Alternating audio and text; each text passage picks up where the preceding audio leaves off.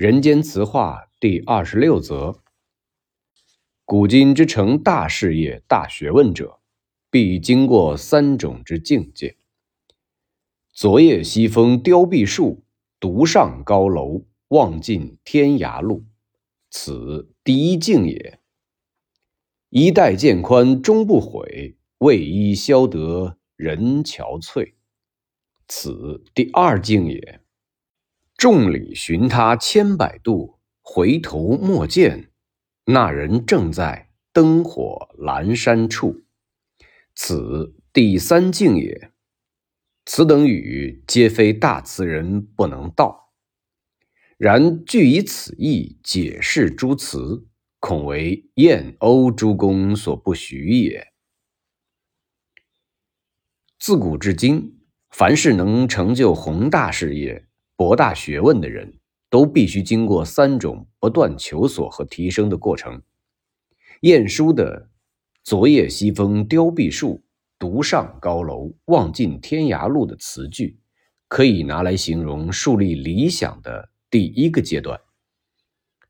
柳永的。衣带渐宽终不悔，为伊消得人憔悴的词句，可以借喻为追求实现理想而辛苦求索、歧途漫漫的第二个阶段。辛弃疾的“众里寻他千百度，回头莫见那人正在灯火阑珊处”数句，则可以比拟为经过长期努力而终究有成的第三个阶段。上述引用的话，因为内含着意义的张力，若非伟大的词人是不可能说出的。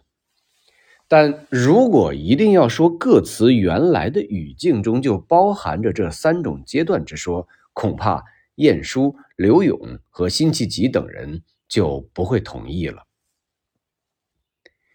这一则在手稿中呢，原居第二则。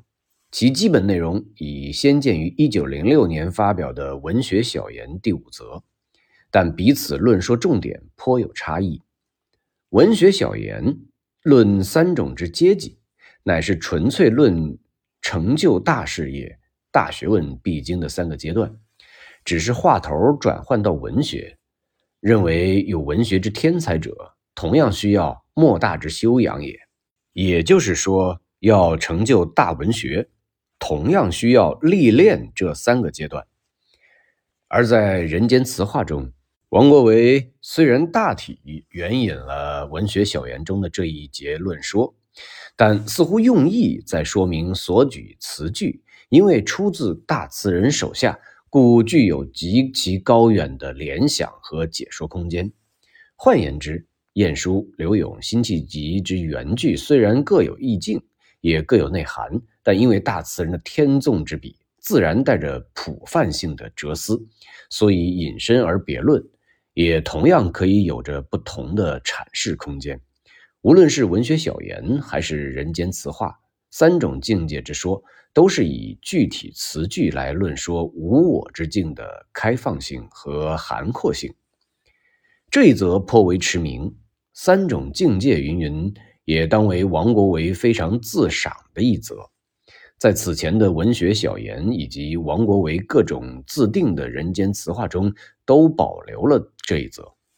据《蒲经人间词话补笺》所记，江津吴碧柳方及囊教于西北大学，某举此节问之，碧柳未能对，似入都因请于先生，先生谓第一境即所谓事无名王。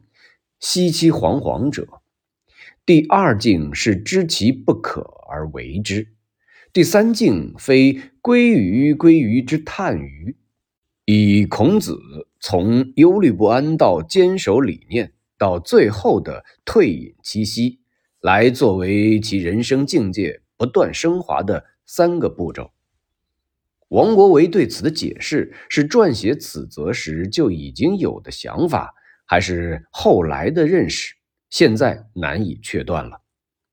按照语境，王国维是立足成就大事业、大学问的高度来建立三种境界说的。